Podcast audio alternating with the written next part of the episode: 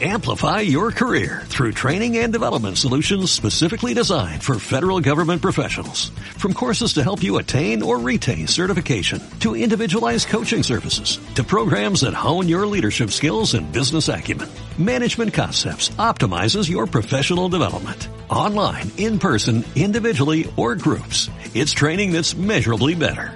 Learn more at managementconcepts.com. That's managementconcepts.com.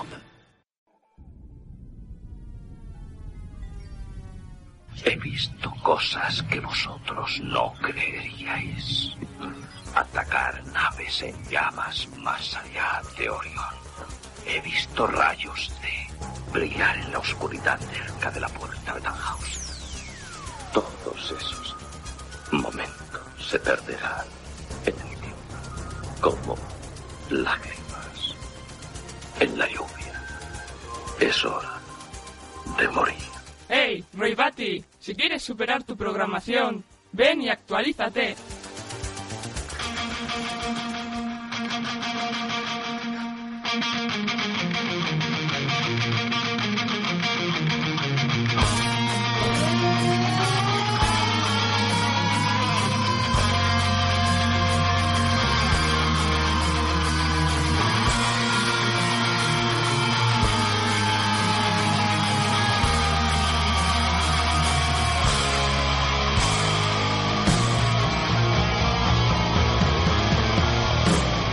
Hola, muy buenas tardes. Estás escuchando el 107.8 de tu dial. Estás escuchando Uribe FM.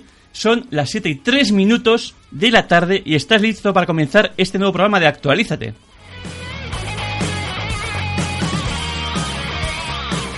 Obviamente no soy que Parrutia, que Parrutia no está, que Parrutia se fue. Mm, se ha alejado de nuestras vidas, al menos durante el programa de hoy. Así que vamos a hacer repaso a quienes estamos, porque hoy estamos aquí pues en Petit Comité. Buenas tardes, John Pozo. Muy buenas tardes. ¿Qué tal? Ahí abandonado, a ese lado, a ese lado del cristal. Pues abandonado y tremendamente abandonado, porque otras, las últimas veces hemos estado aquí tres y ahora estoy solo, solito, solo. Oh, pobrecillo. Pero es que yo, como ahora he recuperado mi, mi silla del poder, y ahora estoy aquí, ah, vuelvo a dominar aquí todo el entuerto, pues me he rodeado de la inmejorable compañía, o no, de Ariane Lazaga. Buenas tardes. Hola, buenas tardes. Y Lorena, ¿qué tal Lorena? Hola, buenas tardes. Tengo un pequeño problema con los, nom- con los nombres, ya lo sabéis. O sea, me acuerdo del nombre suficiente. Pero bueno, pero gracias, por suerte, por suerte, no estamos solos, porque tenemos a ti, amigo oyente. Y tú dirás, pero si yo no estoy ahí, ¿cómo puedo estar ahí si no estoy ahí? Pues, puedes estar mandándonos un tweet a nuestra cuenta de Twitter que es arroba actualízate. Con K. Pero, a ver, y además, ¿qué otras cosas, qué otras formas de contacto puede- pueden tener? Pues también pueden tener nuestro correo electrónico que es actualízate arroba uribefm.com. Exacto. Y no te voy a sufrir más. Bueno, pues ahora ya sí, ahora ya que estamos todos, que estamos nosotros estás tú, amigo oyente, empezamos.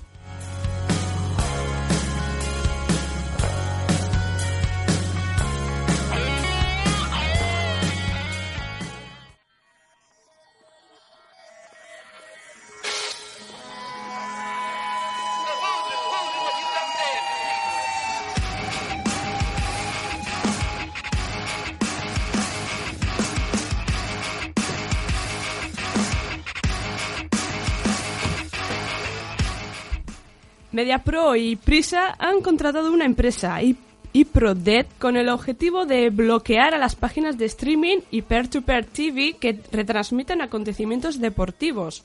Las razones que dan para hacerlo son tres. La lentitud de los jueces, el fracaso de algunas demandas judiciales y el desconocimiento del legislador. Ajá. O sea que aquí todo esto la piratería de los hackers y todo eso está muy mal hasta que dicen, anda, igual con esto podemos evitar que nos pirateen el partido Barça-Madrid. Y entonces sí que está bien gastar dinero, ¿no? O sea, pagar a empresas de este tipo para que pirateen otras páginas. Hombre, aquí lo, lo curioso es que la justificación es porque la, la justicia es muy lenta. Claro, claro. Entonces, ¿me tomo la justicia por mi mano o cómo va la Exacto. cosa? O sea, si empezamos así, no, oye, mira, es que a mí me están robando y entonces como a mí me están robando yo voy a robar también, porque, oye, si me están robando a mí, yo robo. Ya, sí, yo, yo creo que no es justificable, no... Hombre, yo creo que esto también estará un poco en el límite de la legalidad, ¿no? Porque lo que harán será también sobrecargar los servidores de Sí, esas un ataque de denegación de Eso servicios. es. Que por lo visto, si no me acuerdo, si no recuerdo mal, no habían hecho que el 7% de todo lo que se movía en internet ese día en España fuera contra una página en concreto. No vamos a hacer publicidad. Ah, pues de- mira, yo eso no sabía. O sea, que fueron a por una... Sí, fueron- hicieron un ataque de denegación de servicio. de- de- de- Que dos ya explicamos en el programa. Exacto, Cierto. a lo bestia y en teoría se cargaron la página. Yo como es que el fútbol me da ni me viene, pues no me, no me di cuenta, no me percaté de ese tema. Lorena, ¿tú qué opinas de esto? Porque tú hoy, Lorena, ¿Estás a ese lado? estás a, estás a este lado y necesi- tienes que aportar más. ¿Tú qué opinas del tema?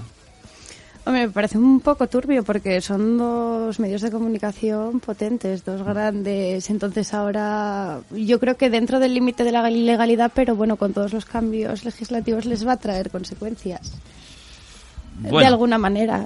de alguna manera. Aparte, si no quieres piratería, no pirates. Si estás pidiendo que la justicia vaya rápido y te pones a sobrecargar una página, estás preparado para que ahora vengan a por ti. Exacto, o sea, tú si abres esta puerta te pueden venir a atacar después a ti. Pero vamos a ver, eh, es que la justicia no ha hecho nada, Teresa, o sea, Ariane.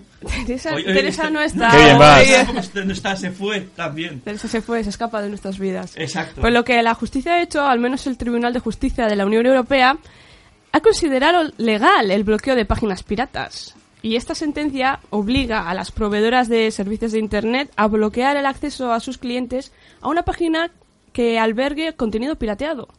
Así O- que... Ojo, entonces, si ahora la justicia dice que es legal bloquearlo, ¿por qué ha cogido, han cogido Media Pro y Prisa y han hecho, han pillado a esta gente, a los de iProdev, y les han hecho hacer un ataque de, de denegación de servicios? Pero lo legal sería que los, los proveedores de servicios de Internet bloquearan esas páginas, pero no que estas empresas que supuestamente ellos dicen que les perjudica vayan y se tomen la justicia por su mano y quieran bloquear esas páginas. Eso no es lo que está diciendo que es legal.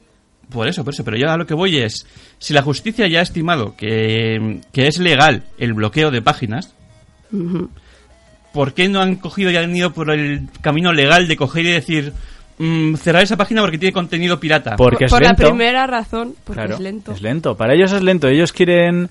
A ver, si tú de repente, imagínate, alguien crea una página hoy Sí. para ver el partido de mañana. por Ya, pero es que algo. estamos hablando de una página que no es... o sea, Ya, que no es de hoy. Que no, no es de es hoy. ni de hoy, ni de hace un año, ni de... Ya, pero bueno, pues mm, han considerado que era el método y bueno, pues como, Bueno, bien- hecho- como ha dicho Lorena, pues a lo mejor luego se encuentran una sorpresa. Y que de hecho la página en cuestión tampoco es la que ofrece el contenido, sino que ofrece enlaces que ofrecen ese contenido. Se está encargando al mensajero. En fin, veamos. Que tiene que haber más cosas aparte de fútbol en el mundo.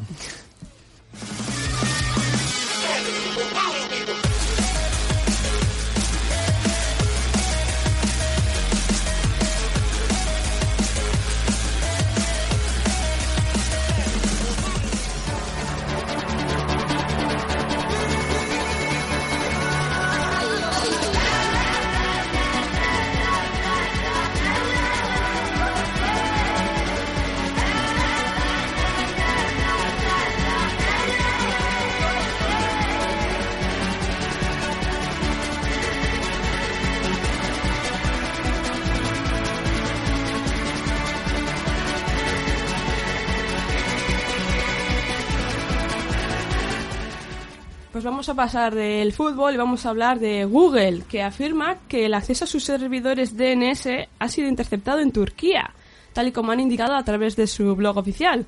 Lo que ha pasado es que los proveedores de servicios de Internet, ISP de sus siglas en inglés, turcos han creado servidores que se hacen pasar por el servicio DNS de Google y redirigen el público a otros sitios.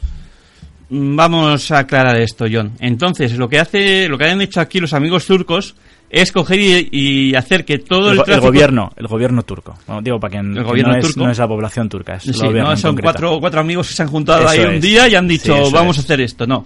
El gobierno turco ha cogido ha tenido la, la- la brillante idea de coger y decir, vamos a ver qué están diciendo de nosotros nuestros ciudadanos. Entonces han hecho que tú cuando te conectabas a Google, en realidad no te estabas conectando directamente a Google. Te estabas conectando primero a ese dominio de... mm, de- del gobierno turco y luego de esos te- se lo redirigían a Google otra vez. Eso es. Google ha cogido y ha dicho, leches, o sea, esto no es, esto no es muy normal. O sea, o el gobierno está haciendo muchas visitas o... No, pues es eh, lo que han hecho es como el fam- la famosa muralla china Exacto. que habíamos comentado alguna vez de proxy.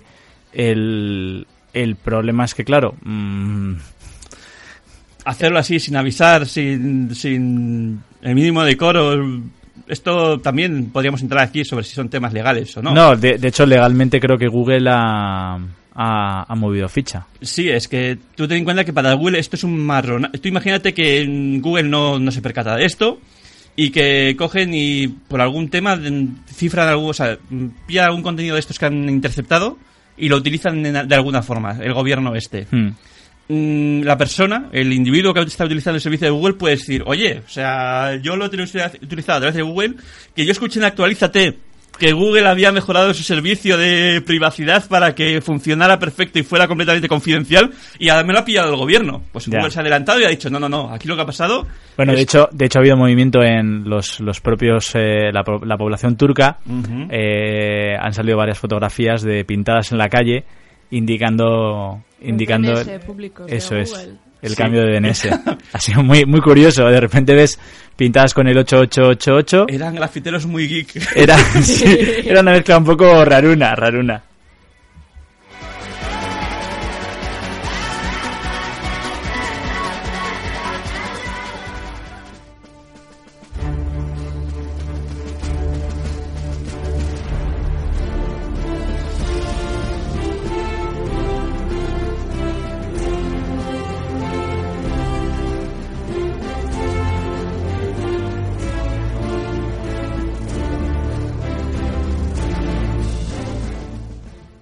Comienza a bloquear la transferencia de contenido pirata.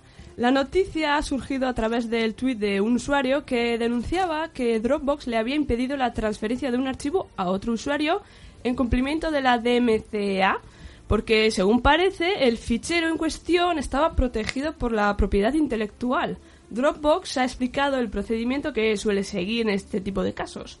Tras recibir la denuncia de la DMCA, el sistema lo que hace es comenzar a rastrear los ficheros subidos a sus servidores en busca del archivo denunciado. Para ello utilizan la función hash para loca- localizar el fichero y de esta forma bloquear esa URL generada, pero en ningún caso acceden a la cuenta de los usuarios. Vamos a explicarlo también. O sea, hoy aquí estamos de... Estamos de diccionario continuo. Sí, sí. Lo primero, eh, DMCA, es decir, que es Digital Millennium Copyright Act, por decir algo, pero vamos a explicar qué es esto, eh, porque la gente puede decir, leches, ¿cómo es que no pueden acceder a la cuenta, pero sí pueden acceder al archivo? Muy sencillo, porque... John, explícalo. ¿Te ha gustado, eh? ¿Te ha gustado? Esas jugadas que me haces me encantan. Lo sé, hoy estoy yo aquí armando, o sea, hoy preparados, porque Lorena todavía está ahí un poco... Aguantando el Calentando. tipo, aguantando calentando, el pero le va a tipo. caer alguna también, o sea, que esté atenta. No, a ver, lo que yo por lo poco que he leído no sé exactamente cómo funciona Dropbox, pero una de las cosas que están comentando es que eh, los eh, los eh, se lo diré, el hash es una identificación única para cada archivo. Vamos a explicarlo de otra forma. En realidad, tú eh, en tu cuenta lo que haces es ordenar. Tú tienes un montón de direcciones. Cada archivo que tú pones en Dropbox es una dirección, ¿vale? Entonces, tú en tu cuenta lo que haces es ordenar. Ordenar esos archivos, ordenar esas direcciones. Pero para Dropbox, cada archivo es una dirección. Entonces lo que ellos hacen es coger y en vez de entrar en tu cuenta y mirar uno por uno, mirar tu carpeta esta, a ver qué tienes aquí, a ver qué tienes allá, tal cual, hacen un rastreo por todos los archivos que tienen subidos, cada uno con su dirección, y entonces detectan que ese archivo, pues es el que les ha dicho la eh, DMCA, que tenía un... Epa. No, leche le he Te metido. cagas aquí el equipo.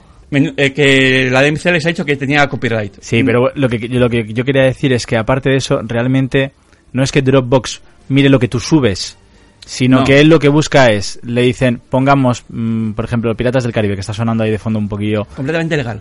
completamente legal. Está sonando, de hecho, está completamente legal. Eh, pagamos a la GAE y eh, creo que a la francesa y bueno. Eh, Vamos a ver, ¿cómo se paga la francesa? A la SGAE francesa. Ah, vale, vale. Ya te veo ahí. No, lo que digo es, eh, lo que hacen es, imagínate, Piratas del Caribe tiene un hash concreto, eh, es una codificación de no sé cuántos dígitos, entonces ellos lo que hacen es miran entre todos los archivos que hay en los servidores a ver si hay alguno que tiene exactamente ese hash. O sea, no mira que tengas Piratas del Caribe, sino que mira un es. archivo que tenga ese hash. A ver, que tú, Es- puedes, es tú también- puedes cambiar el nombre, puedes poner que es... Eh, vacaciones, vaca- vacaciones punto MP3. venidor, pero no valdría para nada porque tiene el hash. Exacto. ¿Qué sucede? De hecho, esto lo utilizan, se, se comenta, se dice, se rumorea que esto lo utilizan para no subir archivos duplicados. Es decir, si Cristian sube un archivo y lo comparte conmigo, vacaciones venidor, que sea de verdad vacaciones venidor, tiene un hash. Cuando yo voy a, a tenerlo en mi cuenta, porque me lo está compartiendo, no lo vuelven a subir. Lo que hacen no es... dos archivos eso es, venidor. Eso es, no está Es dos el- veces. Estamos accediendo al mismo. Y de hecho, aunque me lo pasaran un pincho y yo lo subiera en mi Dropbox, aunque no fuera compartido, sucede exactamente lo mismo. Dicen, dicen, yo no he hablado con Dropbox, que no se sube de nuevo, sino que directamente se dice, hey, aquel también lo tiene. Entonces, mientras tenga el mismo hash, y como algunos comentan, para evitar que con el mismo hash no puedas tener dos archivos con alguna diferencia, miran el peso, eh, lo que ocupa, y en principio con eso debería valer. Entonces, sí que es cierto que tú puedes cambiar el nombre y verían que es eh, pues Piratas del Caribe. Actualízate, el programa en el te explicamos cómo funciona hasta Dropbox.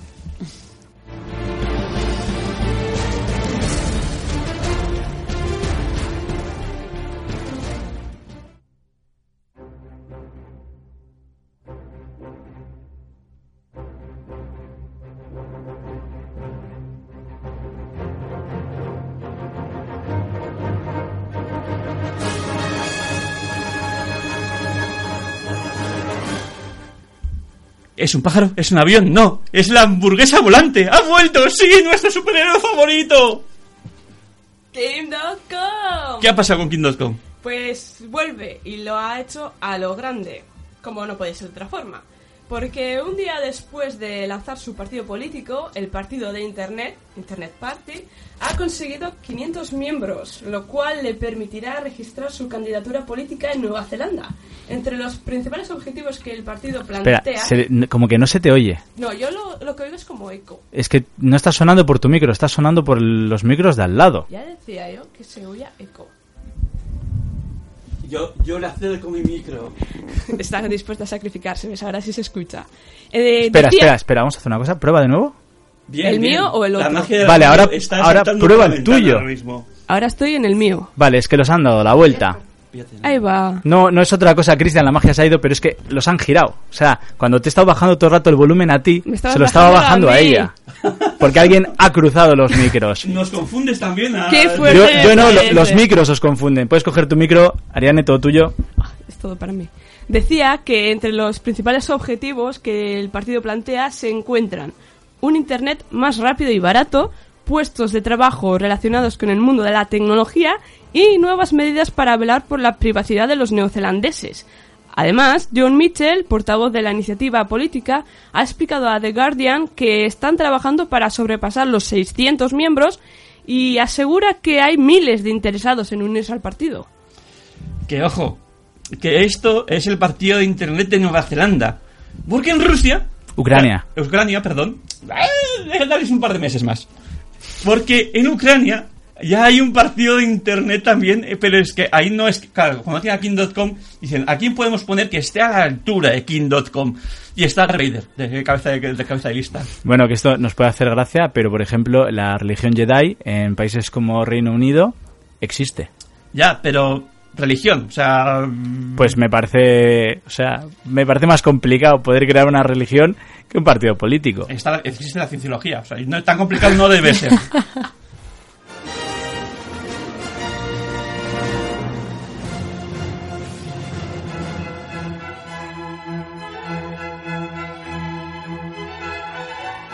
Diccionario. Realidad virtual. Es un entorno recreado informáticamente que puede simular la presencia física del usuario en lugares del mundo real o imaginario.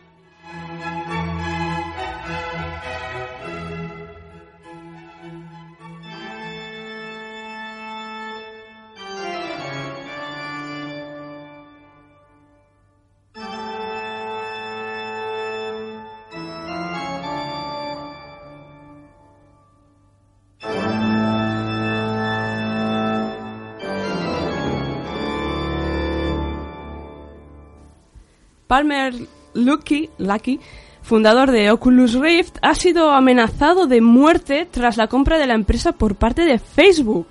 Lucky comentó a través de un mensaje en Reddit que aunque esperaba reacciones negativas sobre esta compra, nunca llegó a imaginar que llegarían a este nivel. Hombre, no, no sé yo ahí, ha sido como un poquito... Muy turbio, muy turbio. Muy Porque creepy. todavía no han empezado a hacer nada, como quien dice, con la empresa, con Oculus, entonces para determinar ya que hay que matarle, que esperen unos meses. ¿Qué Hombre, se, se lo ha vendido a Facebook. Si hubiera, si hubiera sido un fondo de inversión japonés, por decirte algo, a lo Bueno. mejor hubiera molestado menos, pero a Facebook... Hay que esperar un que hay poco gente que como tiene con un pelín... Instagram, un poquito de... Ya, aún así yo creo que hay gente que le tiene un pelín de tirria. Un pelín. Un gran un pelín. gigante. De todas formas, lo que me hace gracia es que mm, le han amenazado ahora pr- prácticamente. Esto ha sido que la gente esta ha escuchado el programa Actualízate de la semana pasada en el que hablamos de, de Oculus Rift y todo lo que podía ser y no les convenció mucho las explicaciones que dieron Fukui ni fanático y dijeron, da igual, vamos a amenazarle. Muérete, te vamos a matar. ¿No os acordáis de todas formas que la primera empresa, la primera página de Bitcoin que había eh, se utilizaba para juego ilegal y contratar sicarios? Eh, Silk Road. Silk Road. Pues, pues los se han quedado sin trabajo ahora y han cogido y han dicho vamos a amenazar a esta aquí.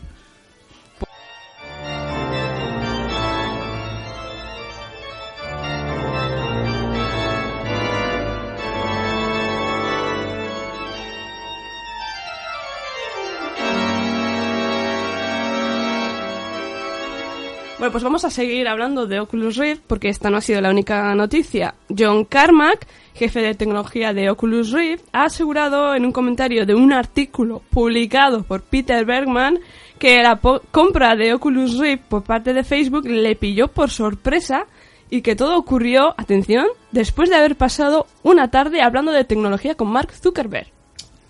¿Qué es de eso? Que tú vas un día a tomar un café, te encuentras con Mark Zuckerberg. Es un tío persuasivo, ¿eh? Es un tío persuasivo, lo convenció ahí. Sí, sí, pero a mí lo que me extraña, porque eso de encontrarte en un café con Mark Zuckerberg y que coja y diga, "Eh, me gusta tu tecnología, te la compro.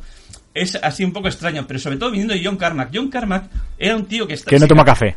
que se casó con una mujer que, que era espampanante, se tenía un pedazo de Ferraris increíbles en la puerta de su chalete allí en Texas creo que es, y cogía el buen hombre este y se pasaba las noches programando. O sea, su, su novia llegó a decir que es que la noche de bodas el tío se puso a programar. O sea, este tío diciendo que se fue a tomar un café con más Zuckerberg, pero John Carmack, ¿quién, ¿quién eres? ¿Qué has hecho con John Carmack? Devolverme el friki que estaba todo el día programando ahí. Quedaron para programar. No creo. Bueno, vamos a terminar con Oculus Rift.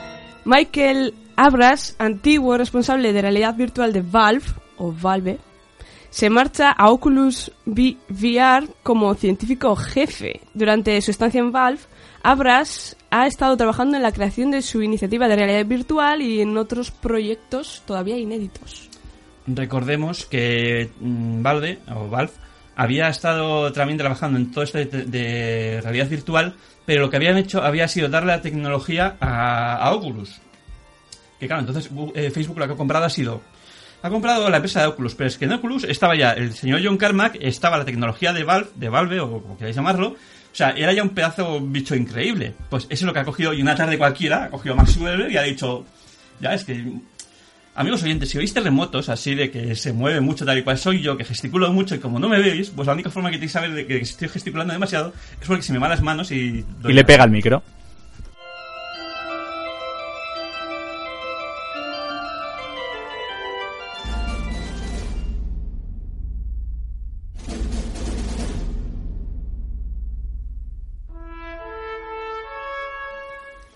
El Instituto Internacional de Educación Espacial de Alemania escogió a la niña rusa de 13 años, Ekaterina Trusheva, para participar con su equipo en la competición de construcción de vehículos para la exploración humana de la NASA. El proyecto de Trusheva presenta una nave espacial con capacidad para 500 personas que tardaría 42 años en llegar a otras galaxias. Como combustible utilizaría el ambiente interestelar, del cual captaría el hidrógeno necesario a través de un embudo magnético para, posteriormente, ser comprimido y calentado por medio de una reacción termonuclear. Casi nada. Trece añitos. De todas formas, curiosidad. Eh, como sabréis, con todo esto de, de Ucrania, Rusia, tal y cual, er- Estados Unidos, el país de donde es la NASA, que la NASA pinta un poco en Estados Unidos, le había metido sanciones a Rusia.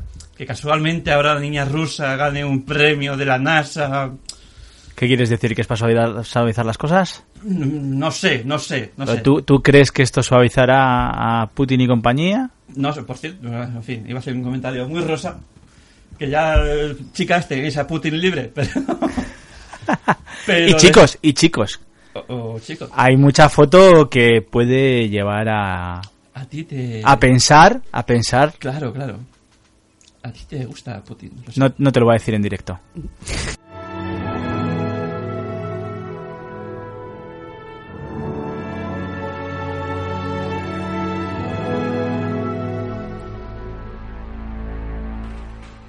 La semana pasada en Actualízate ya os hablamos de Oculus Rift, su compra por parte de Facebook y como poco antes Sony había anunciado sus propias gafas de realidad virtual.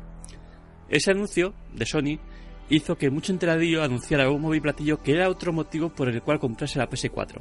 Por eso hoy, en el camino del hombre recto, Morpheus Move.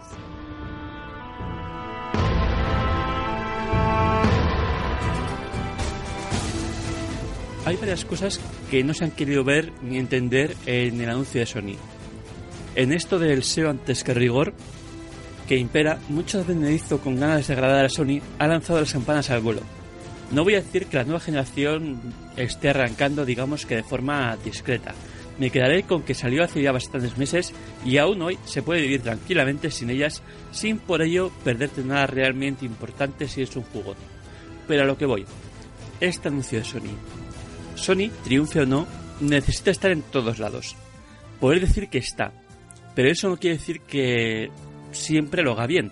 Si nos remitiremos a los ejemplos más antiguos, como ciertos formatos de reproductores, pensemos en la generación pasada. A todo lo pasado, viendo que Wii se hacía de oro con el Wiimando y que Microsoft hacía su esfuerzo con Kinect, Sony salió al paso con el Move. Move que pasó con más pena que gloria y que en esta nueva generación incluso había quedado eh, relegado, escondido, como avergonzado en el mando, pues bien, antes de vaticinar posible éxito de Morpheus, pensemos que esto de la realidad virtual le ha pillado a Sony con el mismo pie cambiado que le pilló la necesidad de sacar el Move. Porque las consolas están diseñadas y no se pensó en realidad virtual en su concepción, por lo que este cambio, mucho más importante de lo que se pinta si se quiere hacer bien, le vuelve a pillar con el pie cambiado. Seguramente sacarán algún juego que lo incluya bien, pero mucho tendrá que cambiar las cosas para que realmente marquen el ritmo. O en el peor de los casos, para que convenzan al mundo que su apaño puede realmente marcar algún tipo de precedente técnico.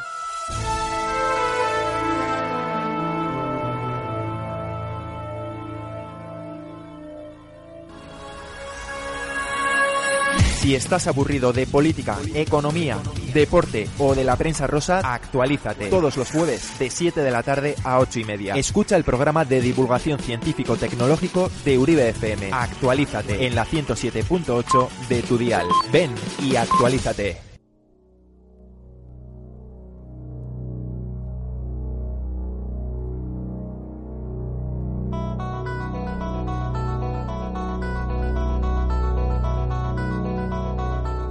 Siete y 32 minutos de la tarde y os introduzco de esta pausa publicitaria si me oís un poco la voz, a este peculiar repaso de nuestra actualidad, eh, de verdad la que te interesa aquí en Uribe FM, la 107.8 del dial. En este programa Actualízate de la mano de Ariana Alazaga pasamos al repaso de la información, pero antes John Pozo, que estás a los mandos técnicos, una entradilla musical.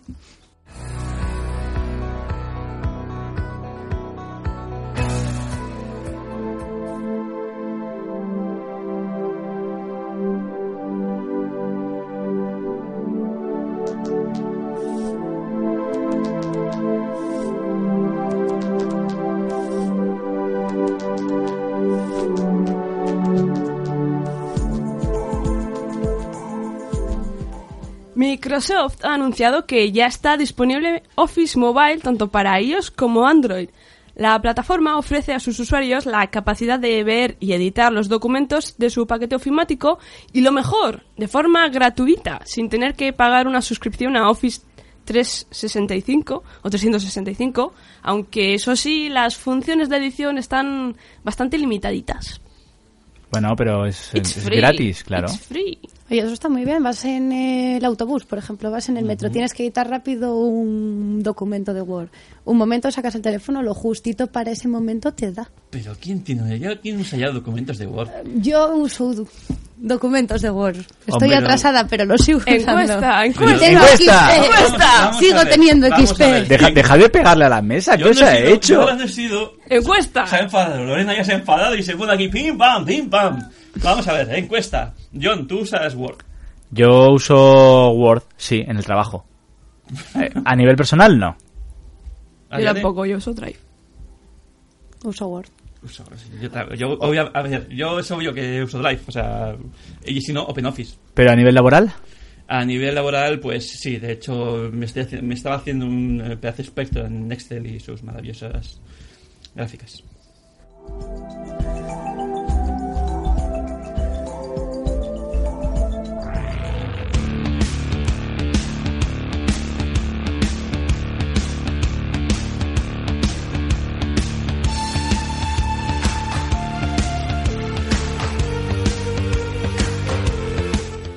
Google da a conocer su nueva política de contenidos para la Play Store y a partir de ahora se eliminarán las aplicaciones que promocionen contenido sexual, así como los banners que piden el número de teléfono en aplicaciones gratuitas y que inmediatamente te registran en servicios premium. Los desarrolladores tendrán 15 días a contar desde el pasado lunes 30 de marzo, 31 de marzo para retirar o modificar las aplicaciones que incumplan la nueva política de aplicaciones si no quieren ser retiradas. Bueno, otro pasito más para empezar a normalizar esa jungla que tenía Google en la, en la Play Store. bueno, está bien. Está- Hay que decirlo. Bueno, menos mierda veremos. A ver, se seguirá viendo un montón, un montón de clones, un montón de tal, pero oye, poquito a poco, poquito a poco. Van restringiendo. Ahí, ahí tú mírale, mírale amenazante para que vaya hablando poco a poco y se vaya soltando con nosotros. Que en su programa bien habla. Bueno, no me queda otra, estoy yo sola. Por algo es suyo. Oye, eso también es cierto. Las dos tenéis razón.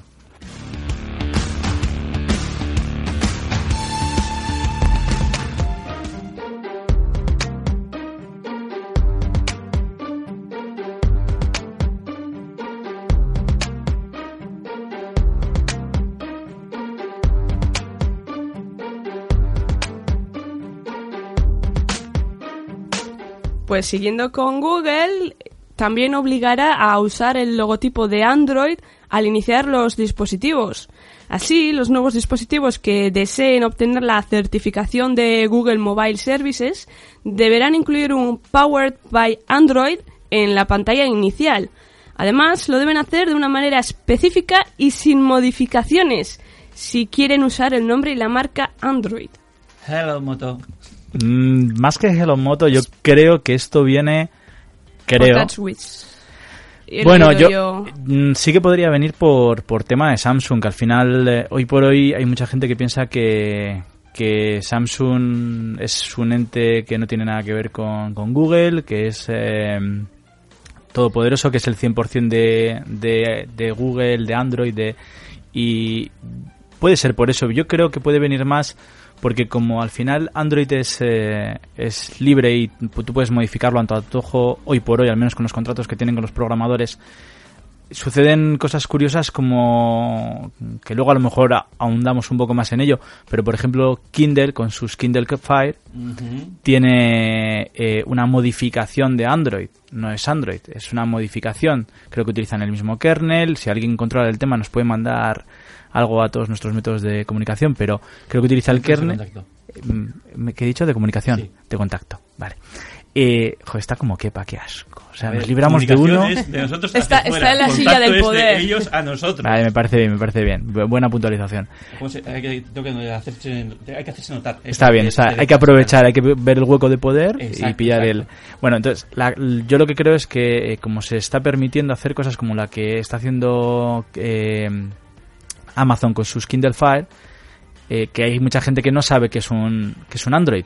Entonces, pues yo creo que va un poquito por ahí, ¿no? Para, para crear un poquito de imagen de marca. Además, la imagen de marca últimamente, no sé si os habéis percatado, que es eh, tremendamente importante. Y una de las cosas en las que más me gusta hacer hincapié cuando hablo con alguien de esto es una cosa que hay gente que no se va dando cuenta, pero si os fijáis en los coches, el logo que va en el salpicadero delantero, bueno, el- y, en- en- y atrás, en, en la parte trasera del coche, el logo generación a generación va creciendo más. Si tú comparas cualquier coche, el logo que tenía antes, bueno, ese logo tampoco es muy grande, no, ese no crece. No, Me pero- está enseñando Cristian el de la sí camiseta. es, ¿eh? ¿Es más grande que antes? Sí, yo creo es que eran de más hecho, chiquititos. Había, había dibujitos ahí que decían eh, Ra- Ralph Lauren, eso es así, el caballito. Es Pues que es que Cristian lleva un pueblo de Ralph Lauren, por comentar, pero bueno, sigue. Bueno, que era así pequeñito y poco a poco iba creciendo y al final... Va creciendo el caballo, tío. Aparecía el, di- el dibujo de un tío, o sea, el logo gigante y, y el... Y, y el tío montado en el caballo, ¿no? No, pero es, es verdad, o sea, las marcas cada vez quieren, quieren sacar pecho con, con que con estar orgullosos de la marca, ¿no? Demostrar lo que tienen. Hombre, también es normal que quieran hacerlo. Al final es, es un producto que es de ellos, que se debería de saber, igual que el teléfono, por ejemplo, puede ser tal teléfono, el sistema que lleva es de tal compañía, Eso tiene es. su lógica. Claro, la, la- o sea, que es que hasta ahora como permitían modificarlo, tú al final... No, pero aún sin estar modificado hay gente que no sabe qué sistema operativo tiene bueno, su es- teléfono eso, es, eso, es a- móvil. eso es aparte, pero me refiero que, que ahora te obligan, entonces, aunque tú modifiques o aunque no modifiques, tú ya enciendes y tú ya no tienes esa marca, tú ya vas a saber que tienes un Android y probablemente, además de Android, yo he visto alguna imagen, no, no me he fijado mucho, pero aparece Android en grande y creo que aparecía by Google o algo así. Entonces, como para demostrar un poco que, hey, que lo que No tienes llevas... que irte muy lejos ¿eh? en tu teléfono. Ah, bueno, sale, mo- actual, sa- sí pero ahí sale. pone, pero, Pero pone, sale Powered by, by Android. pero pone Motorola, eh, Sí, by Pero Google. pone, pero también pone lo de Powered by Android. Sí, pues no me he percatado. Por eso ponía que, que aparecía Hello, o sea, yo decía lo de Hello Moto por eso, porque en, en los Moto G, por ejemplo, por decir uno, uno que es mayoría aquí, pues sale el, el logo de, de moto, de Motorola, Sí, y abajo sí, en chiquitillo, aparece lo de Powered by Google. eso digo yo, pero que es que no parece que es Android. Creo que en ningún sitio. Creo que sí, ¿eh? ¿Sí? En Bueno, algún teléfono puede ser. Luego, sí. no, no, pero los Moto G, que es que me estaban hablando. Bueno, luego lo apago, lo enciendo Bueno, y comentamos.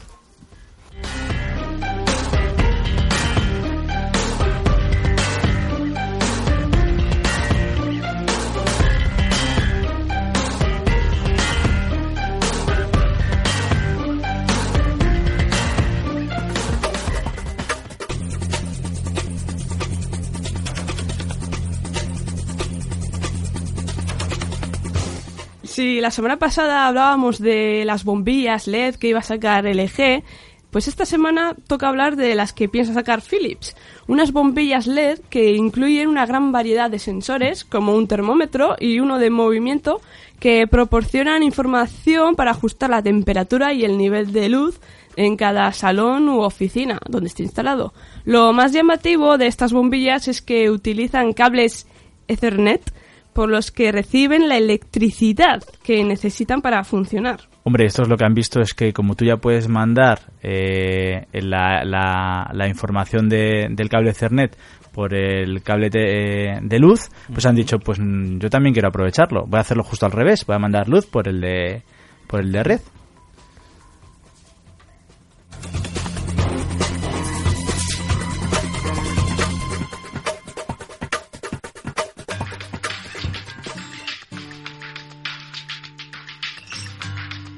¿Sabías que... ¿Sabías que en 1995 Nintendo lanzó en Japón Virtual Boy, una consola de gafas 3D? ¿Que los marines norteamericanos utilizan la realidad, la realidad virtual para entrenar? ¿O que además de gafas en 3D ya puedes usar guantes, trajes, superficies para andar o brazaletes para tener una inmersión casi total?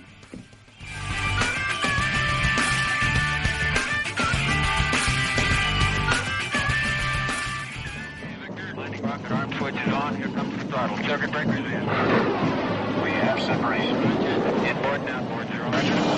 I've got a blowout. For three. Pitch your pitch to zero. Pitch is out. I can't hold altitude. Mom, I can't hold it. She's breaking up. She's breaking.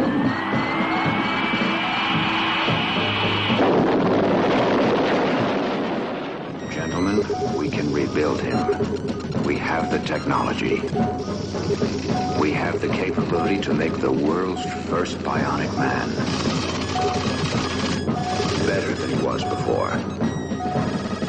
Better, stronger, faster. Será la primera competición de atletas con asistencia robótica y se celebrará en Zúrich durante el mes de octubre del 2016. Los atletas que compitan en estos juegos recibirán el nombre de pilotos y serán ayudados por dispositivos desarrollados por empresas y laboratorios de investigación que podrán ser productos comerciales o prototipos. Además, serán premiados no solo los atletas vencedores, los pilotos vencedores, sino también la empresa encargada del desarrollo del dispositivo utilizado. Aquí podemos ver hasta mechas. Cristian, Cristian, explica que es un mech... Digo, que alguien puede pensar que es del pelo. Anda que no hemos dicho en Actualízate un montón de veces lo que son los mechas. Mechas es mm, el apelativo, digamos, así en plan tech o, o geek para los robots gigantes japoneses. Sí, vale. No, es... mm, Más grande. C3PO era chiquitillo. Este o sea, era R2D2. es- es- C3PO era el dorado. Uy, uy, uy, uy, uy, uy. Te veo, poco, te veo poco friki, ¿eh? Yo es que Star Wars no lo soy mucho. ¡Sacrílego! ¿Qué eres más de, Tampoco de Star Trek? de Star ¿Tampoco? Trek. ¿De No, qué eres? De Battlestar Galactica. Ah, bueno, se te perdona. Bueno, yo tampoco no podría decir mucho, que la he visto hace poco. Bueno, pero entonces eh, el tema es ese, que van a coger y van a hacer prototipos o todo este tipo de herramientas que ayudan a mejorar la, la vida de la gente que por algún motivo, ¿no? John?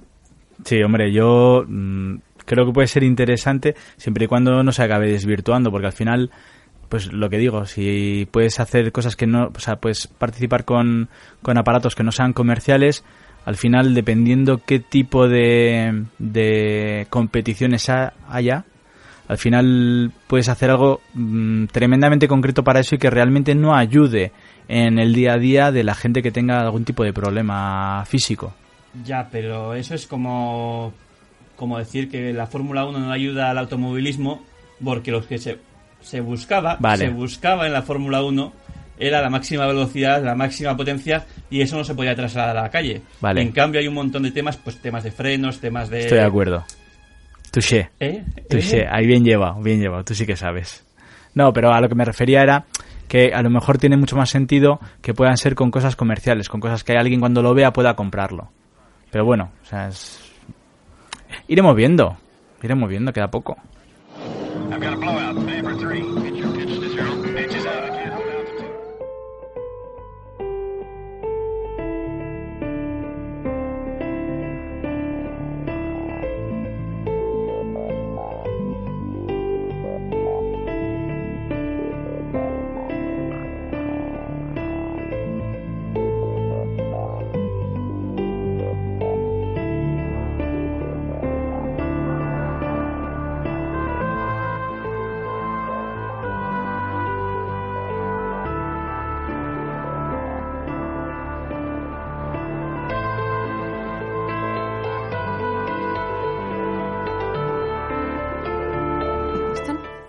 Están? ¿Qué están?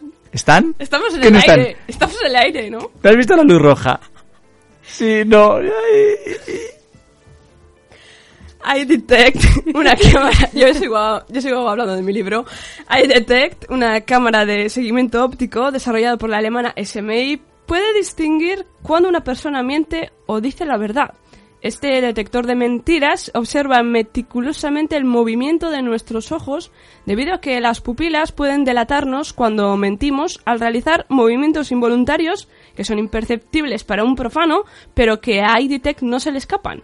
El fabricante asegura que iDetect posee una fiabilidad del 85% y Converus se ha mostrado interesada en su comercialización a grandes empresas y entidades gubernamentales y han elegido México para comenzar a probar su efectividad.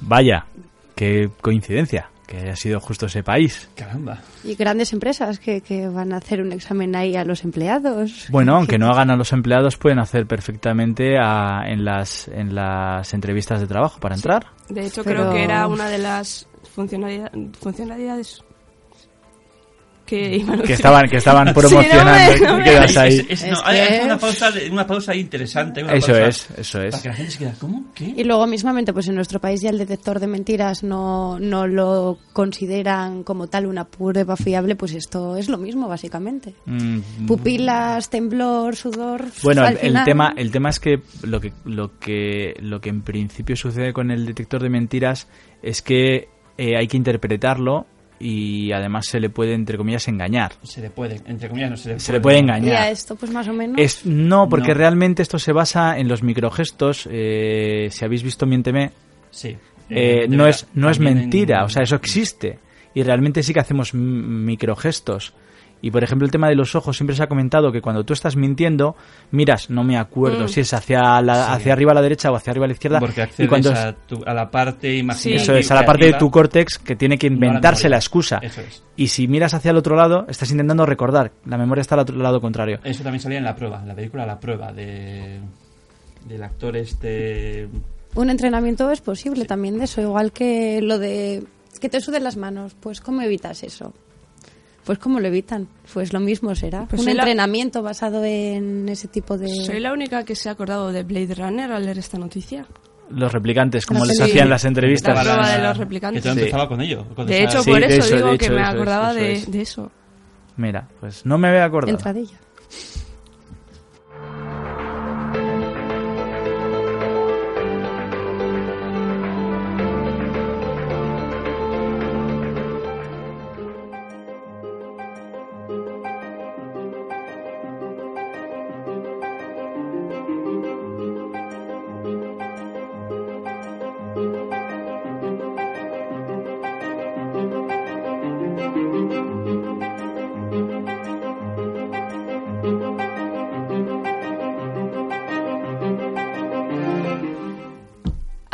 Registra una nueva patente relacionada con un nuevo sistema que permitirá a los usuarios escribir en su teléfono mientras caminan sin chocarse contra los obstáculos. Para ello, el fondo de la pantalla mostrará a través de la cámara lo que hay frente al terminal para conseguir que el dispositivo sea transparente. De llevarlo a buen puerto, el sistema sería implementado de forma nativa en iMessages. Hombre, lo de que sea transparente vamos a entrecomillarlo. Va- Mucho. Vamos a ver, yo no sé la gente de Apple que será muy cool, será muy fashion, será todo lo que tú quieras, pero yo, si mi móvil es transparente, lo que veo al otro lado de mi móvil es mi mano. Yo llega un momento en el que no sé hasta qué punto se quieren pasar de guays estos, porque es que al otro lado de mi móvil suele estar mi mano. A ver, Hombre. yo entiendo, usa la cámara Sí, sí, la pero... trasera para que te muestre diseño. la no, calle. pero Cristian, Cristian está haciendo la mofa. Yo entiendo que denominar que hace tu teléfono transparente es una simplificación para que la gente lo pueda medio entender. Pero sí que es cierto que al final, yo te voy a decir una cosa, a mí no me solucionaría nada. Porque yo cuando voy escribiendo en el móvil, Exacto. el móvil lo tengo en horizontal prácticamente, no lo llevo delante del jeto a la altura mirando para adelante. O sea, sería extremadamente pintagilipollas. Verías tus pies. No, perdona, perdona, serías el típico que hace fotos con su iPad, Además, que es muy Apple también. Sí. Moderno y con diseño. Pues- Lo tienes todo. No, y de todas formas, incluso yendo más allá, incluso aceptando que haya gente que vaya con el móvil en, en, en vertical, en vertical, delante del jeto. En vertical, delante del jeto. Incluso con eso, tú cuando estás concentrado leyendo algo, No ves nada, da no igual. te abstraes de todo lo demás. Cierto. O sea, como mucho tienes la, la visión esa periférica, que la tienes, como tienes tienes la, la concentración muy focalizada en lo que es el texto ese, te olvidas de todo lo demás. Notas formas y tal a tu alrededor, pero es que no lo ves. O sea, te vas a hostiar igual. Pero ojo, me parece muy bien que saquen esto y el primer tío en Estados Unidos que se estrelle con el coche con el, cuando Les iba con el denuncie. móvil. Le meten una denuncia que se van a cagar. Me parece perfecto que hagan esto.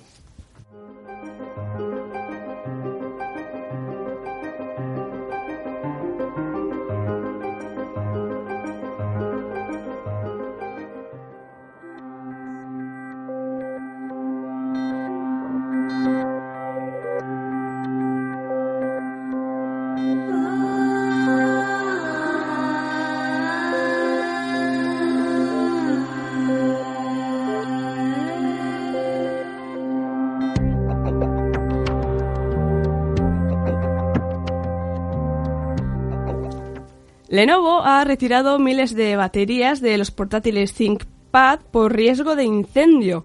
Para hacernos una idea del despliegue, esto supone que solo en China se tendrán que retirar casi 120.000 unidades. La configuración de la batería no parece ser determinante, aunque todos los equipos en la lista, en la lista negra, fueron distribuidos entre octubre del 2010 y abril del 2011.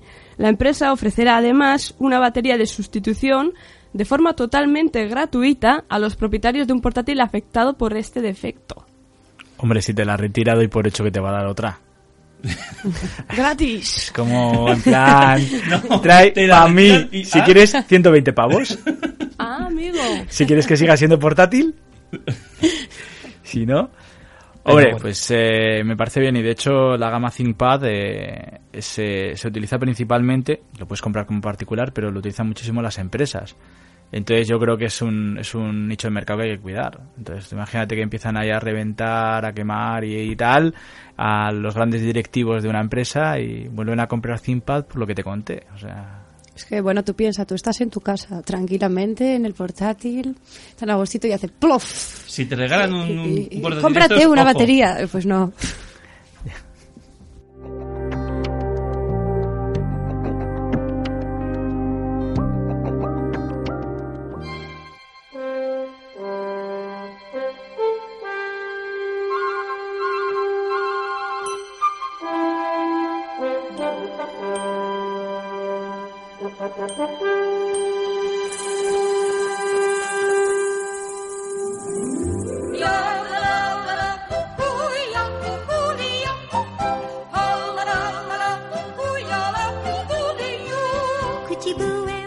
Pues vamos a seguir hablando de equipos. ¿Cómo de- te está gustando la cancioncita? Menos mal que es una radio en blanco y negro y no se ve lo que estamos haciendo Porque si no aquí. se ha visto a Ariane bailando mientras oía la noticia. Venga, sigue.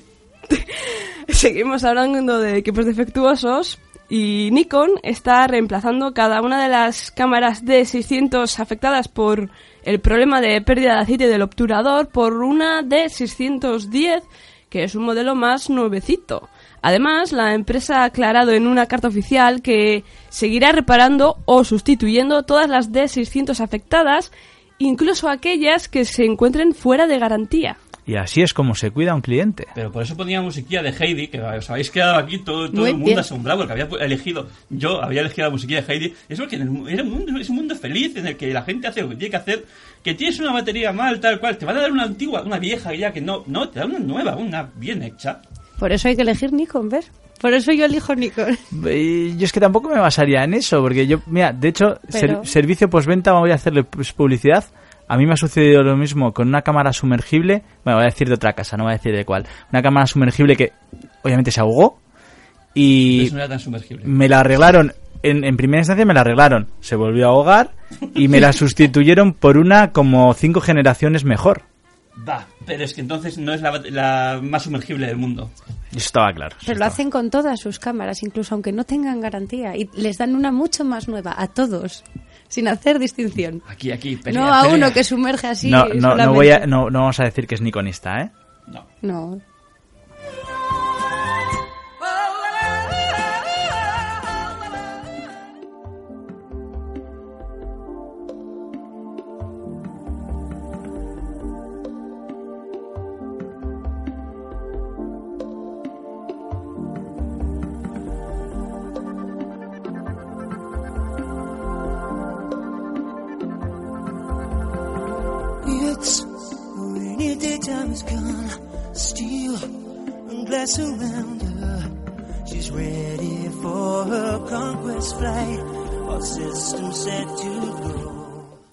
Xiaomi Mikey o un- es un botón conectado al jack 3,5 milímetros de nuestro smartphone. El de los cascos. El de los cascos, muy bien, Cristian, que hace exactamente lo mismo que hacía Prezi. No sé si os acordáis de Prezi.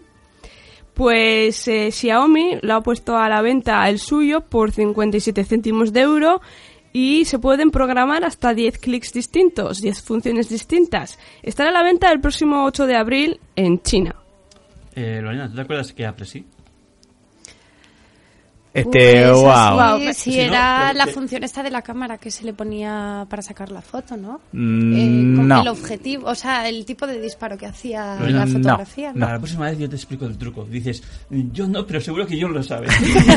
Pasamos No, no, pues Prezi? estaba casi convencida de que era No, como la óptica de la pero cámara. fue un, un dispositivo que sacaron en Kickstarter. De hecho, creo que tenían que recaudar, no me acuerdo, imagínate, 40.000 o 30.000 y recaudaron como 600.000 o 700.000 dólares.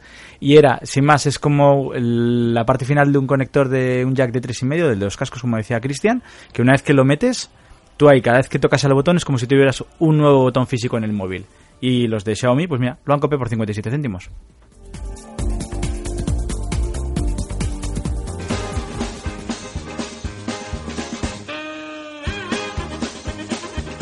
Y es que vamos a Reino Unido, donde la última La última... Última la legalización de las copias privadas de CDs y DVDs. Esta nueva ley recoge la copia legal.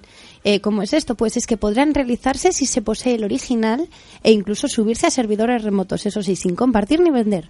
De aprobarse el 1 de junio entraría en vigor. Y Seguro que te suena Digital Paper y es que este dispositivo por fin saldrá a la venta en Estados Unidos en mayo. Este cuaderno de ink de Sony es un dispositivo de 13,13 pulgadas que comenzará su andadura en sectores educativos y de negocios, ofreciendo un panel de una resolución de 1200 por 1600, 16 niveles de grises y un soporte táctil, en el que también se puede escribir con la ayuda de un stylus. Su batería dura tres semanas y pesa alrededor de 360 gramos, además de integrar wifi sin hablar de los 4 GB que tiene de memoria interna, que siempre puedes ampliar mientras tarjetas SD. Su precio no es tan cautivador, 1.100 dólares. Hombre, pues la verdad que teniendo en cuenta que el más grande hasta ahora era un Kindle bastante antiguo, antiguo, antiguo, antiguo, que eran como 10 pulgadas, la verdad que esto a 13 ya, ya empieza a ser para tener el, el periódico de- del día ahí. Una revista del formato antiguo de aquellas.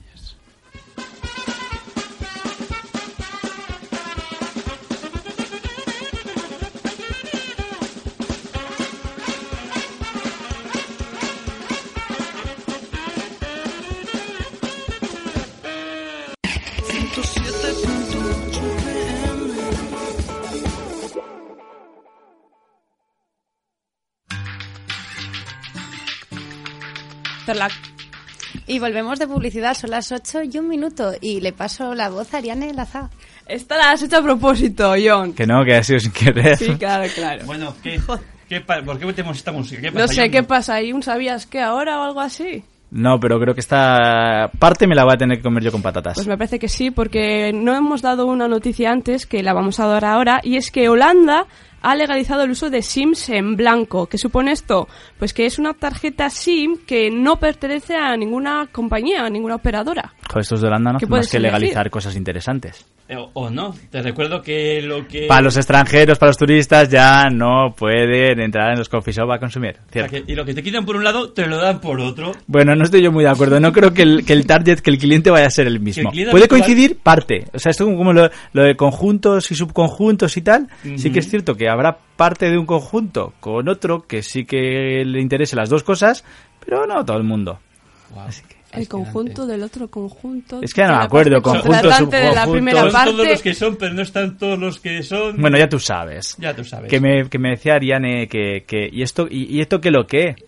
Pues que al final la SIM eh, mm, no va a ser de la operadora con la que tú tienes el contrato eh, o contrato o la tarjeta prepago, sino que es tuyo.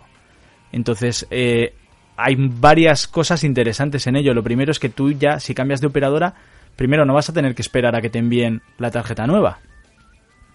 Porque ya tienes la tarjeta. La tarjeta es tuya. La cuestión, este SIM blanco que tú vas a tener, ¿tú tienes que registrar tus datos en algún sitio? Claro, tú tendrás que Sí, decirle ¿no? a la operadora que el número de serie de tu tarjeta es bla bla bla bla bla bla, bla. entonces ellos la darán de alta en su servicio.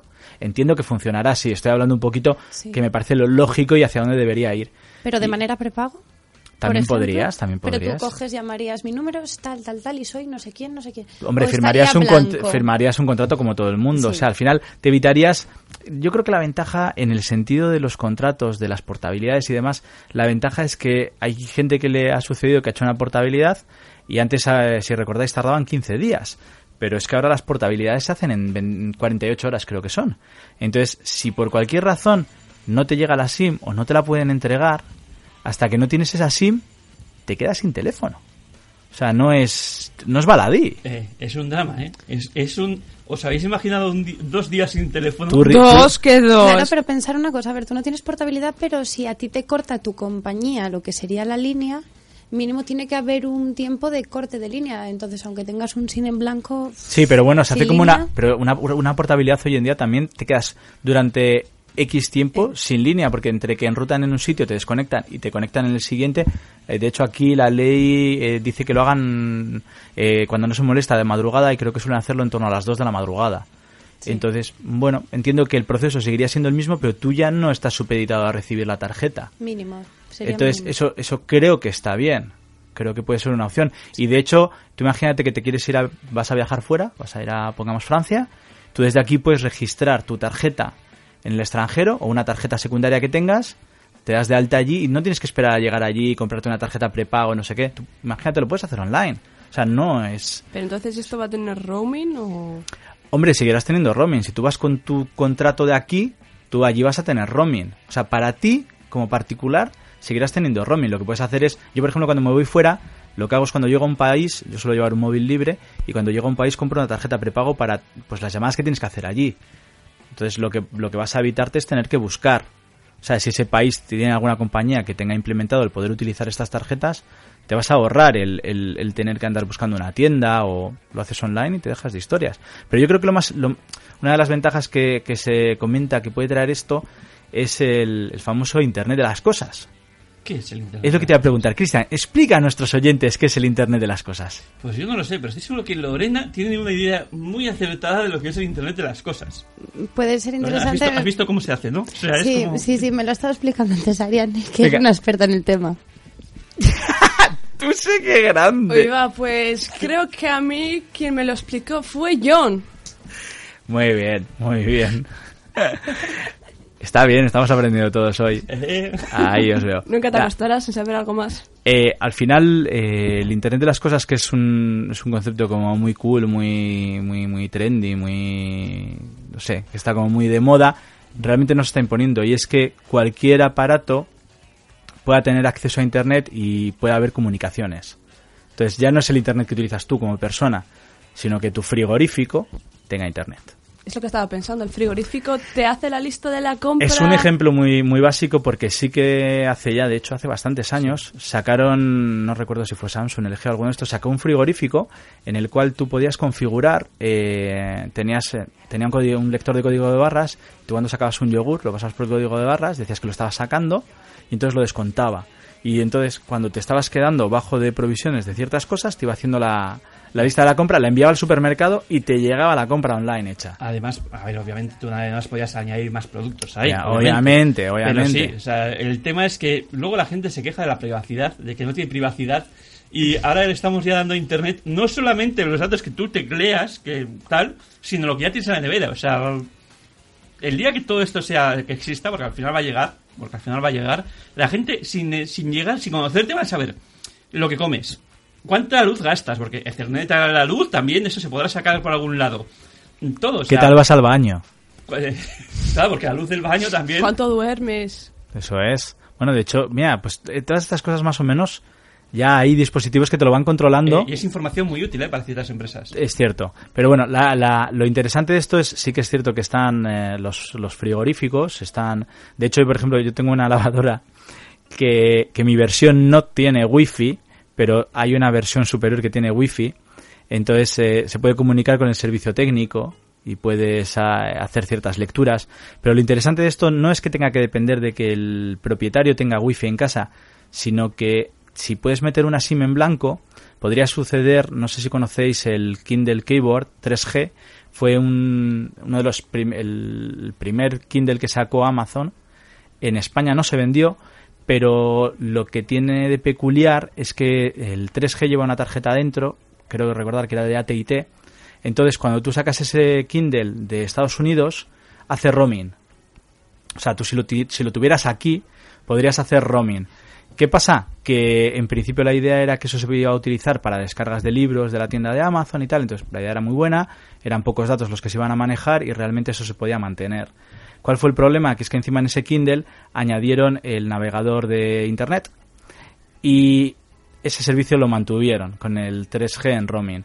Entonces, hoy por hoy, si tú tienes un Kindle Keyboard 3G y te vas fuera de Estados Unidos lo traes aquí, puedes navegar de forma gratuita aquí y en medio mundo con ese aparato.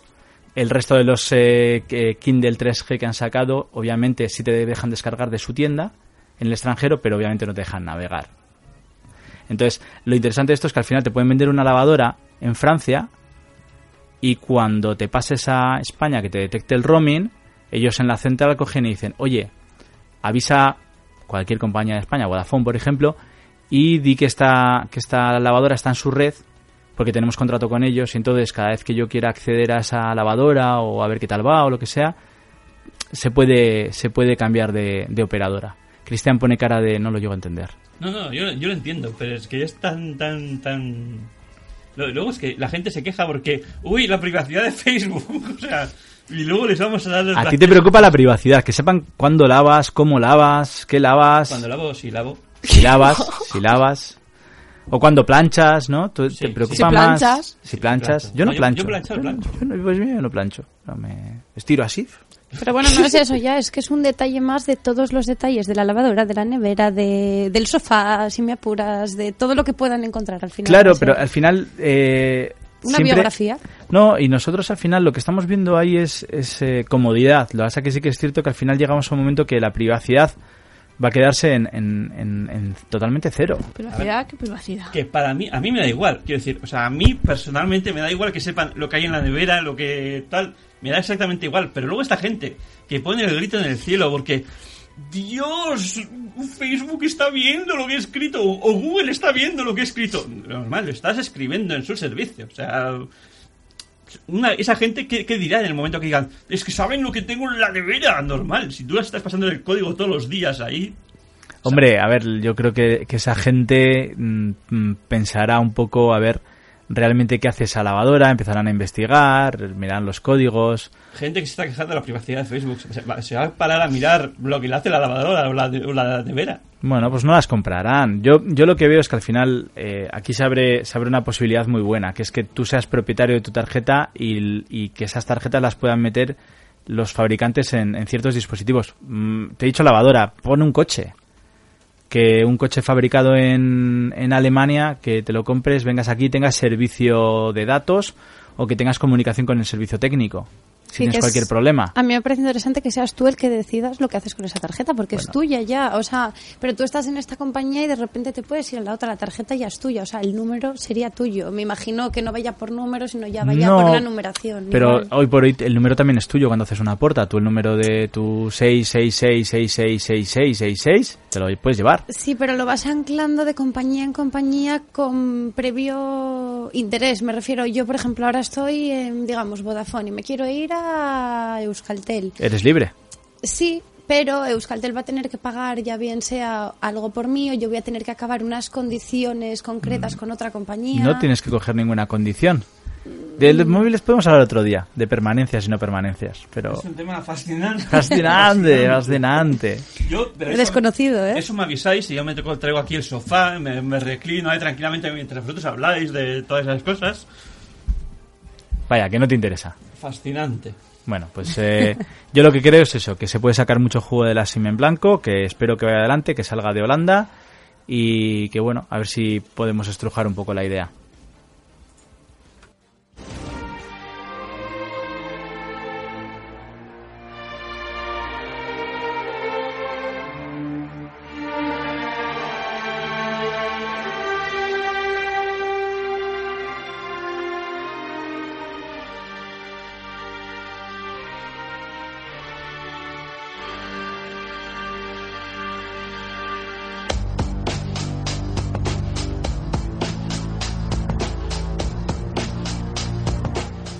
Seguimos en Actualízate cuando son las 8 y 13 minutos de la tarde y pues como cada jueves con esta música os recordamos cuáles son nuestras formas de contacto. Empezamos con la forma más directa y la más rápida de contacto que es nuestro Twitter, que es ¿cuál es Lorena? Pues arroba actualízate, como siempre con K. Ya sabéis, si 140 caracteres no os dan para mucho, también podéis comentarnos en nuestras páginas de Facebook. Y también de Google Plus. Pero si no podéis escuchar el programa o queréis eh, enganchar a vuestros amigos y familiares y demás, ya sabéis que tenéis nuestro podcast en iBox, en el canal de Uribe FM. O si sois de los que prefieren el servicio de la manzana, también podréis encontrarnos en iTunes.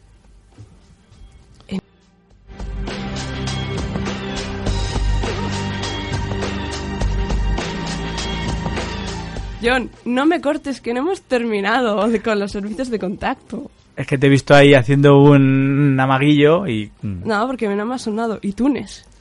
iTunes, iTunes. Mala pronunciación en inglés. Bo, ya ves. Pero bueno, por último. Todavía me acuerdo del Antoñete, pero bueno, sí. Antoñete. Cierto, esa fue la primera temporada, ¿no? O la pretemporada. Creo que fue pretemporada. Pretemporada, Pretemporada, sí. pretemporada. sí. Bueno, lo que decía, que las formas de contacto que nos faltan eh, son nuestra página web, que es actualizate.net o punto .es. o punto .es, y nuestro correo electrónico, que es actualizate.uribfm.com.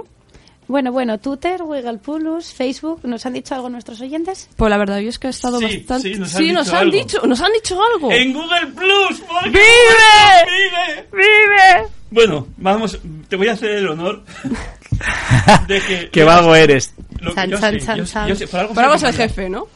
Por algo soy el que manda. A ver, eh, ¿qué pasó? Que aquí Aitor Delicado, el oyente Aitor Delicado, que Pues la semana nos pasada hace ya un nos, com- comentario. nos comentó, pues eh, se, se puso ansioso porque veía que llegaba el lunes y que no estaba el podcast colgado, y entonces lo pidió. Se lo pusimos. Y a partir de ahí vino esta respuesta que ya viene comentando el programa anterior. Pues nos dice que gracias por subir el podcast con tanta celeridad. Y bueno, tiene un montón de comentarios al respecto.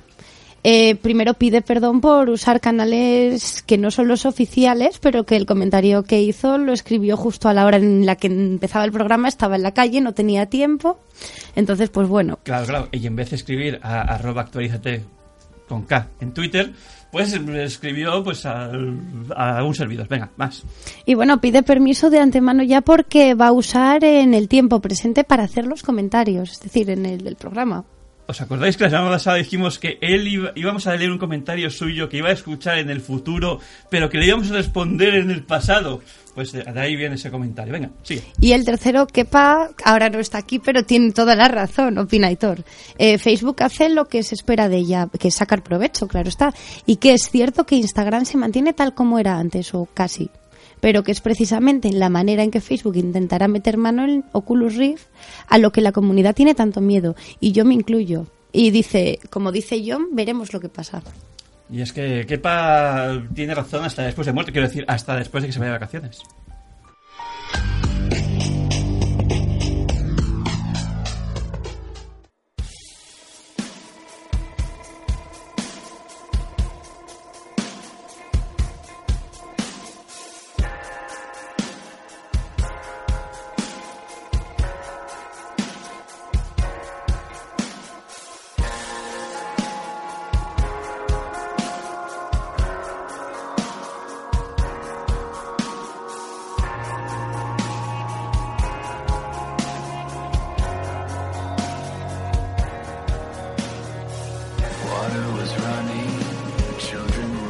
Y seguimos ya, estamos ya terminando este programa un poco atípico de Actualízate. Atípico por las pocas voces que hay, básicamente. Y las que hay, algunas están un poco fastidiadas. Unas un poco fastidiadas, Y- unas que están ahí poco Y algunos poco. fastidiados también están. También, también. Otras están un poco intentando, poco a poco, hacerse su sitio.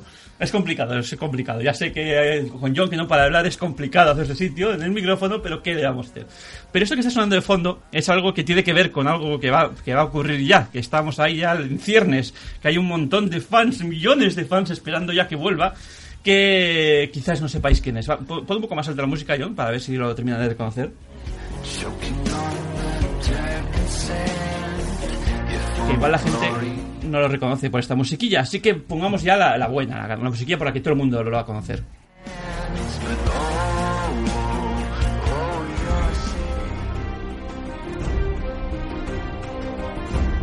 Y es que este fin de semana sí, por fin ya vuelve la nueva temporada de Juego de Tronos.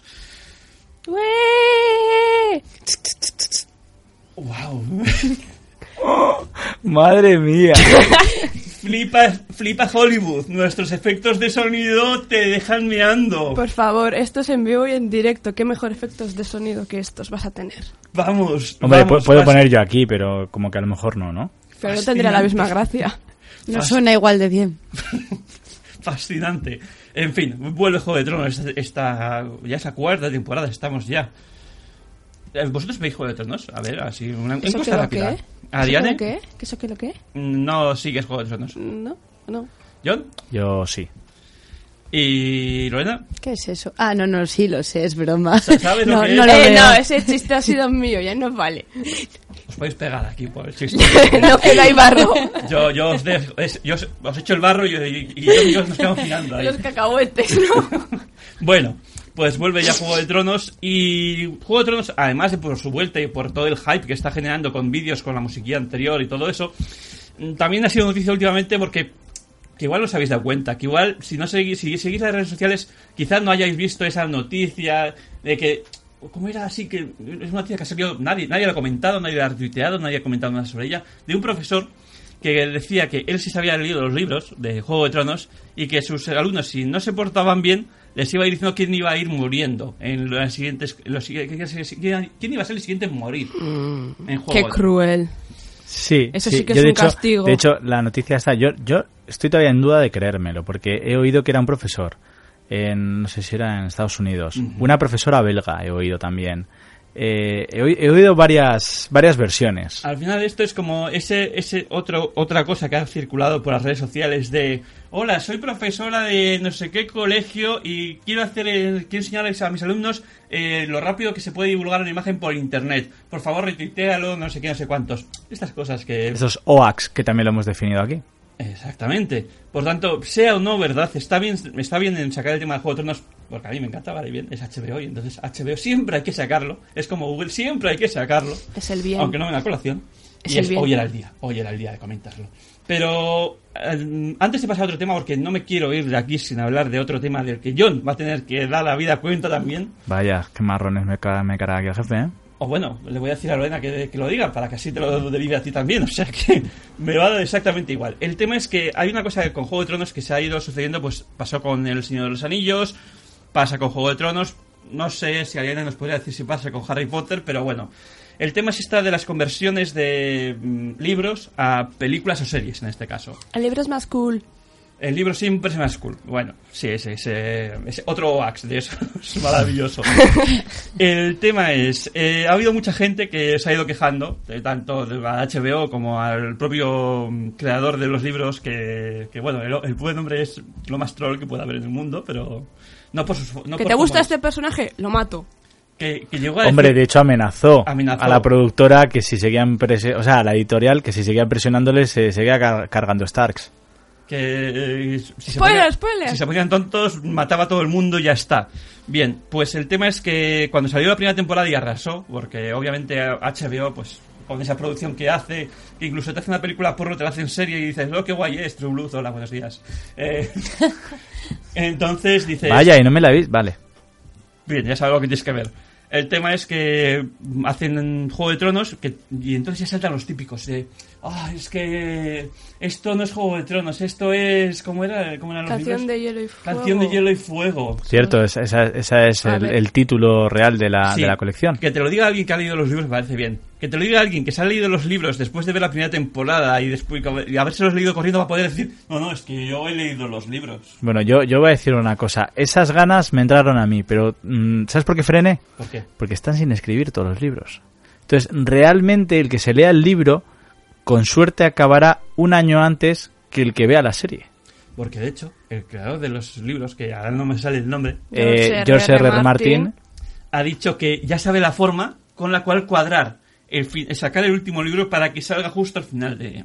O sea, es que ni siquiera van a tener ese año de ventaja, o sea, va a salir a la vez. Va a ser, va a ser- el final va a ser, sí creo que va a ser paralelo o algo así, ha dicho. Ya tiene el plan, tiene el- lo ha En su en mente. Está la opción A, que es que, que cuadre todo eso, y la opción B, matar a todo el mundo. Entonces está, está ahí, tiene A, B, A, B, A, B. mm.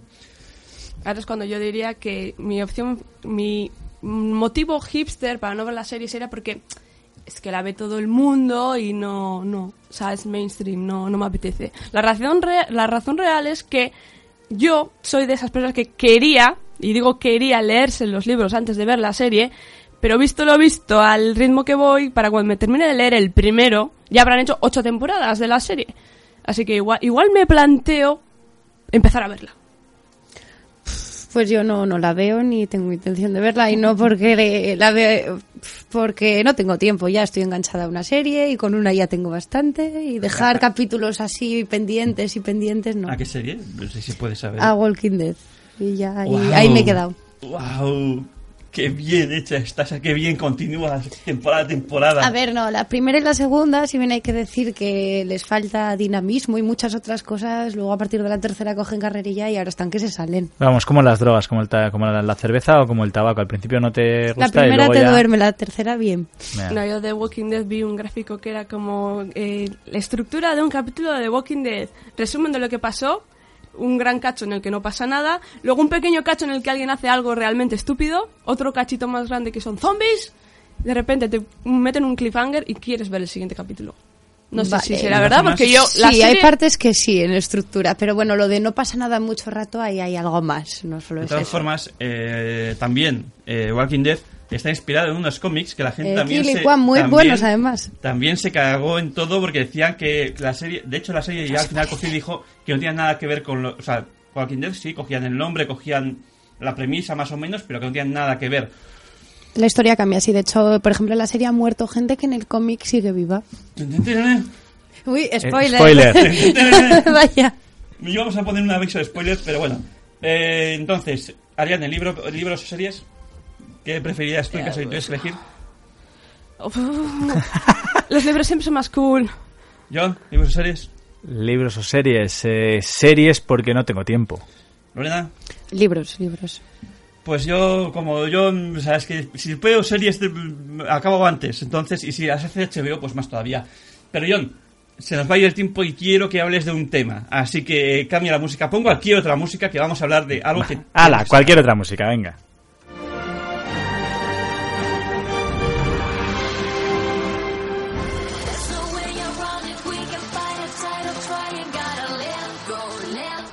Y es que esto es Actualízate y no podíamos irnos esta semana sin hablar de lo que ha anunciado Amazon. ¿Qué ha anunciado? Vaya. Exactamente. La semana pasada aquí hablamos de, o comentamos... De Chromecast. De Chromecast. Y esta semana, ¿qué ha anunciado aquí? Ha, anu- ha anunciado su Kindle Fire TV. Kindle Fire... ¡Anda! ¡Caramba! ¿Qué, qué- qué- tendrá algo que ver con la televisión? ¿Será algo así que...? Y llevar Android porque se llama Fire. Oh, vamos a ver, venga, explicándoslo bien. ¿Qué es? Va, a ver, así por encima, lo que ha hecho al final que Amazon es, eh, no sé si habéis seguido un poquito las noticias, nosotros no lo hemos comentado porque al final estaba, estaríamos hablando de rumores. Intentamos, salvo que el rumor sea muy, muy, muy, muy jugoso o consideremos que tiene muchos visos de hacerse realidad, intentamos no, no mencionarlos. Pero eh, Amazon andaba pululando imágenes de, su mando para su, de un mando para su consola. Exacto. Entonces, eh, ¿qué han hecho finalmente? Lo que han hecho, han sacado una especie de mezcla entre Apple TV, eh, pincho Android y Ouya. Digamos que han hecho una especie de mezcla de todo eso y han sacado... así fuerte? han agi- eso es, han agitado... Lo han, ¿Cómo es? ¿Lo han mezclado no agitado? Exacto, exacto. y ha salido esta, esta mezcla. Interesante, interesante a mí lo que me, me parece es que todo aquel que viva en, en Estados Unidos o cualquier país que tenga servicio Prime, que no el premium nuestro de que te envían cosas a casa, sino el Prime, que puedes acceder a todo, todos los conteni- contenidos digitales que tienen eh, de forma gratuita, eh, pues yo creo que puede ser muy interesante pues porque al final tienes temporadas enteras de series, puedes verlas en, en streaming tranquilamente, Luego tiene las aplicaciones preinstaladas de Netflix, de, de Hulu, de pues bueno, servicios que aquí no conocemos, bueno, no conocemos, no tenemos, perdón, pero sí que es, es la nueva televisión. Yo creo que puede ser tremendamente interesante. Sí que es cierto que a lo mejor no, consi- no consigue mucho más que un dispositivo Android conectado a la tele.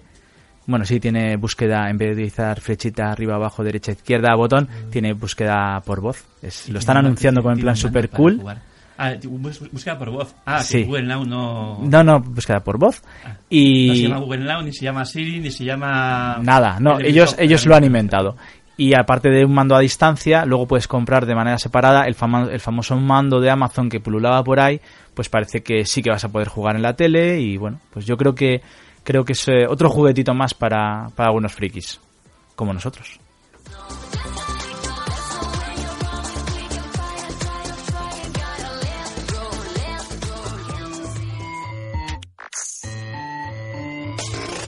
Y así llegamos al final, una semana más, con el equipo reducido que hemos estado hoy, que ha sido John Pozo, Ariane Lazaga y Lorena... No me sale nunca el nombre, Lorena Díaz. El, el apellido no te sale. No, no, el nombre se me sale ya. Es, es todo un logro para mí que me salga el nombre, pero bueno. El tema es que nos despedimos esta semana que viene, que volveremos, no sabemos cuántos ni cómo. ¿Dónde sí? ¿Aquí? Donde sí, aquí, a la misma hora, en el mismo Bat Canal. ah, y sí, sí, ya sabes, ven y actualízate.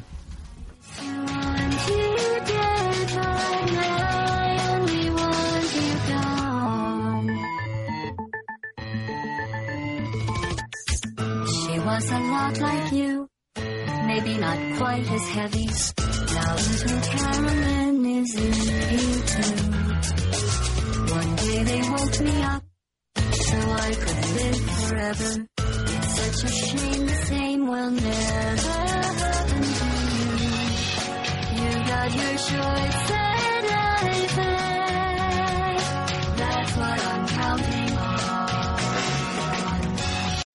Amplify your career through training and development solutions specifically designed for federal government professionals. From courses to help you attain or retain certification, to individualized coaching services, to programs that hone your leadership skills and business acumen, Management Concepts optimizes your professional development. Online, in person, individually, or groups, it's training that's measurably better. Learn more at managementconcepts.com. That's managementconcepts.com.